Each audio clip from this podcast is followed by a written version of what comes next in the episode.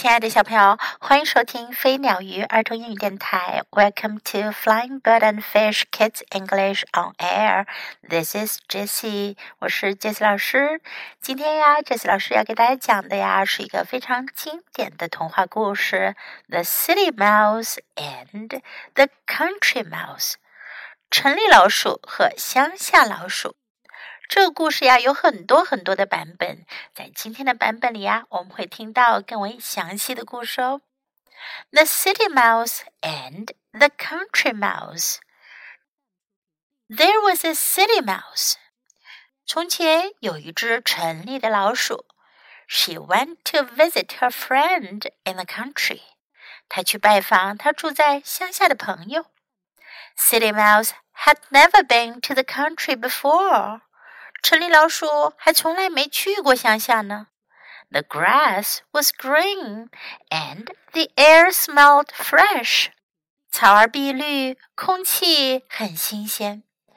I think I will like the country, she thought. 她想到，我想我会喜欢乡下的。Country Mouse served a fine meal. 乡下老鼠端上了一顿美味的饭。She thought the food was delicious. 她觉得食物好吃极了。But City Mouse did not agree. 可是城里老鼠不同意。Country food is different from city food, said City Mouse. 城里老鼠说：“乡下的食物跟城里的食物很不一样。” Come visit me in the city. You will love city food. 来城里看我吧，你会喜欢城里的食物的。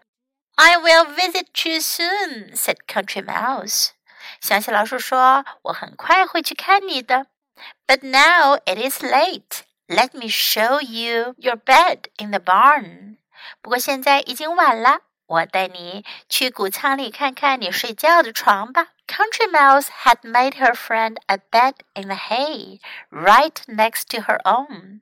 乡下老鼠已经给他的朋友在干草堆里准备了床，就在他的床旁边。Country Mouse thought the hay was warm and cozy. 乡下老鼠觉得干草又温暖又舒服。But City Mouse did not agree。可是城里老鼠可不这么想。This feels like pins and needles, she thought. How can anyone sleep in hay? 她想到，这就跟睡在针上面没两样啊！怎么会有人能在干草里面睡觉呢？Come visit me in the city, said City Mouse. You will love city beds. 城里老鼠说：“来城里看我吧，你会喜欢城里的床的。” I will visit you soon, said Country Mouse. Then she yawned and fell asleep. 乡下老鼠说：“我很快会去看你的。”然后他打了个哈欠就睡着了。City Mouse could not sleep at all. 城里老鼠一点儿也睡不着。The hay poked her and pinched her all night long. 整个晚上，干草都戳着它，夹着它。In the morning, City Mouse said goodbye and happily went back to the city. 到了早上，城里老鼠赶紧说了再见，高高兴兴的回城里去了。The next month, Country Mouse visited her friend in the city. 第二个月，乡下老鼠去城里看他的朋友了。The buildings were tall and the people were busy. 城里到处都是高楼，人们很匆忙的样子。I think I will like the city," thought Country Mouse. 乡下老鼠心想：“我想我会喜欢城里的。” Come in," said City Mouse. "But please hurry. We have to run." 城里老鼠说：“进来吧，不过要赶快哦，我们得跑。” City Mouse and Country Mouse ran.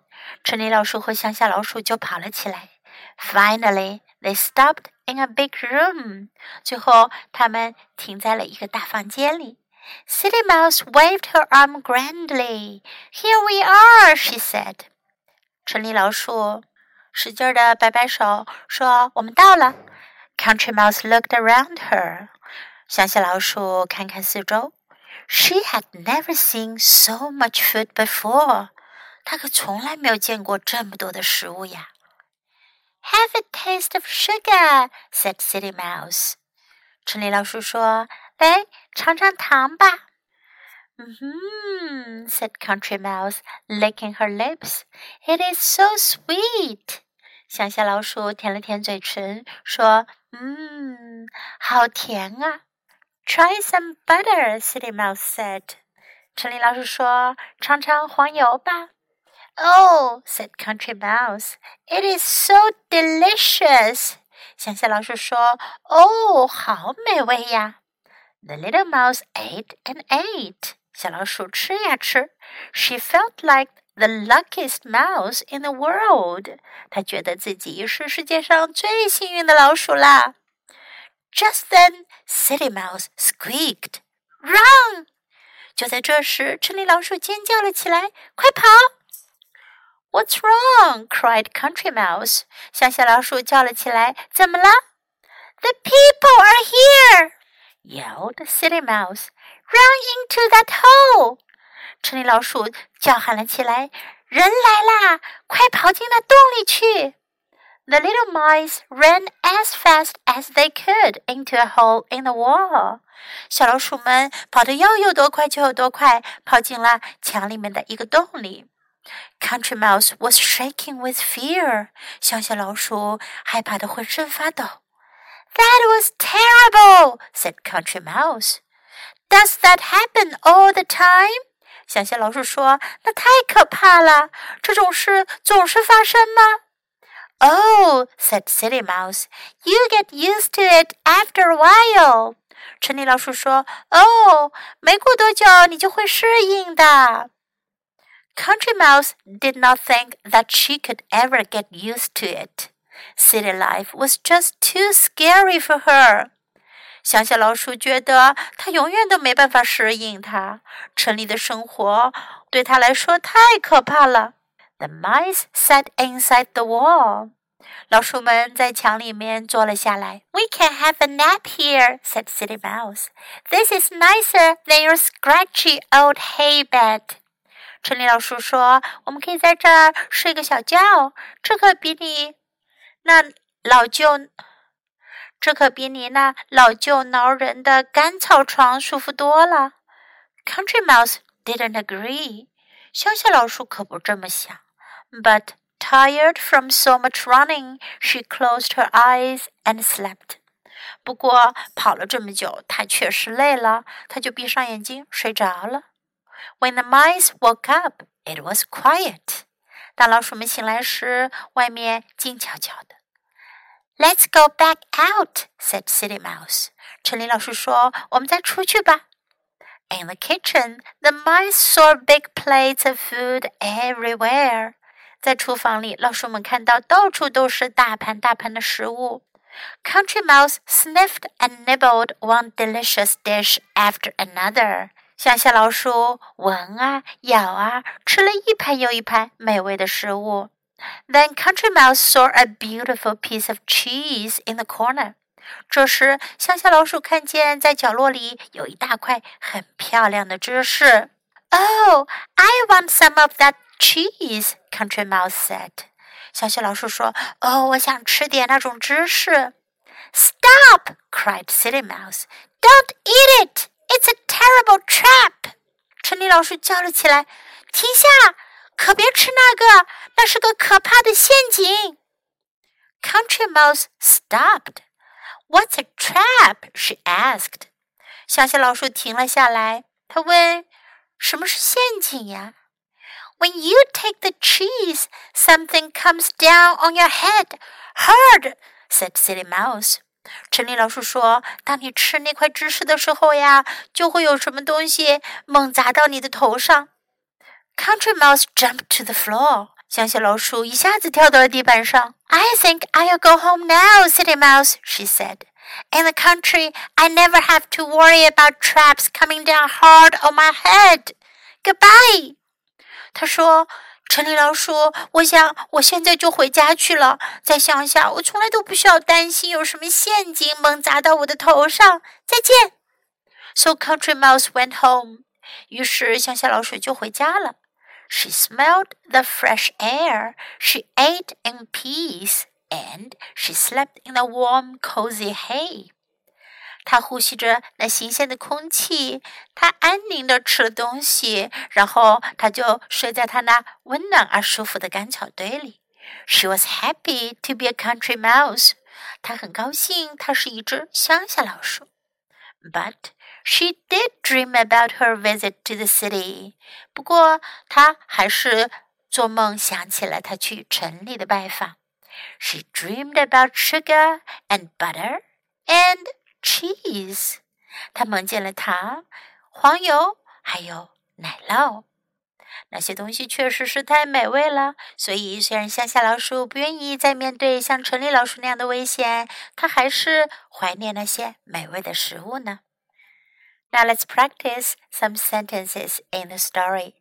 I will like the country. 我会喜欢乡下的，like 喜欢。I will like 我会喜欢的。I will like the country. Come visit me in the city. 来城里看我吧。Come visit me in the city. 你也可以告诉你的朋友，Come visit me，来看我吧，来我家玩吧。You will love city food. 你会喜欢城里食物的。You will love city food. I will visit you soon. 我很快会去看你的。Soon，很快。 I will visit you soon. Come in，进来。Come in。Hurry，赶快。Hurry。We have to run，我们得跑。We have to run。Have to，必须要，不得不。We have to run。Here we are，我们到了。Here we are。It is so sweet，好甜呐。It is so sweet。 Try some butter，尝点黄油。Try some butter. It is so delicious. 好美味，delicious 美味的，so 这样如此非常，it is so delicious. What's wrong? 怎么了？What's wrong? I think I'll go home now. 我想我现在要回家了。I think I'll go home now. I think 的意思是我想。我认为用来表达你的想法。I think I'll go home now. Now let's listen to the story once again. This audiobook is presented by Nema Kids Production, based on Heinemann's classic tales series. The City Mouse and the Country Mouse. There was a city mouse. she went to visit her friend in the country.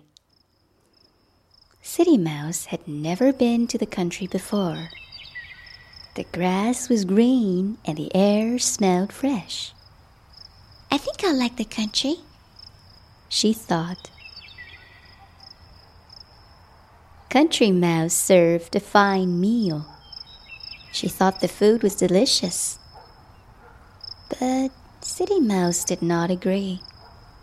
Country food is different from city food said City Mouse. Come visit me in the city. You'll love city food. I will visit you soon, said Country Mouse. But now it is late. Let me show you your bed in the barn. Country Mouse had made her friend a bed in the hay, right next to her own. Country Mouse thought the hay was warm and cozy. But City Mouse did not agree. This feels like pins and needles, she thought. How can anyone sleep in hay? Come visit me in the city, said City Mouse. You will love city beds. I will visit you soon, said Country Mouse. Then she yawned and fell asleep. City Mouse could not sleep at all. The hay poked her and pinched her all night long. In the morning, City Mouse said goodbye and happily went back to the city.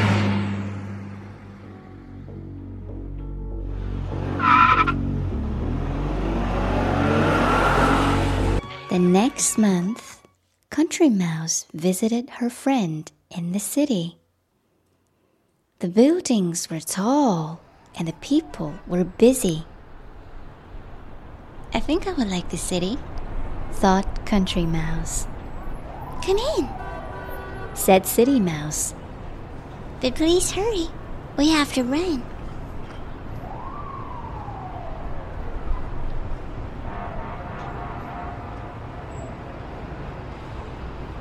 City Mouse and Country Mouse ran.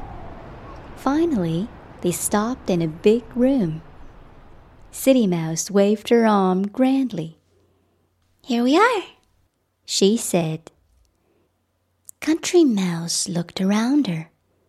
She had never seen so much food before. Have a taste of sugar, said City Mouse. Hmm, said Country Mouse, licking her lips. It's so sweet. Try some butter, City Mouse said. Oh, said Country Mouse, it is so delicious. The little mouse ate and ate. She felt like the luckiest mouse in the world. Just then, City Mouse squeaked, Run! What's wrong? cried Country Mouse. The people are here, yelled City Mouse. Ran into that hole. The little mice ran as fast as they could into a hole in the wall. Country Mouse was shaking with fear. That was terrible, said Country Mouse. Does that happen all the time? Oh, said City Mouse. You get used to it after a while. Country Mouse did not think that she could ever get used to it. City life was just too scary for her. The mice sat inside the wall. We can have a nap here, said City Mouse. This is nicer than your scratchy old hay bed. Country Mouse didn't agree, but, tired from so much running, she closed her eyes and slept. When the mice woke up, it was quiet. Let's go back out, said City Mouse. In the kitchen, the mice saw big plates of food everywhere. Country Mouse sniffed and nibbled one delicious dish after another. Then Country Mouse saw a beautiful piece of cheese in the corner. Oh, I want some of that cheese, Country Mouse said. Stop! cried City Mouse. Don't eat it! It's a terrible trap! Country Mouse stopped. What's a trap? She asked.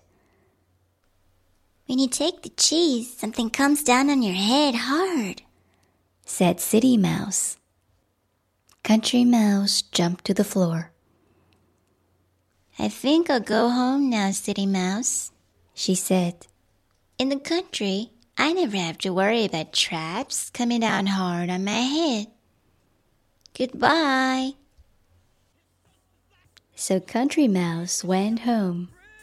She smelled the fresh air, she ate in peace, and she slept in the warm, cozy hay. She was happy to be a country mouse. She did dream about her visit to the city. She dreamed about sugar and butter and cheese. The end of the story. Thanks for listening. Until next story, goodbye.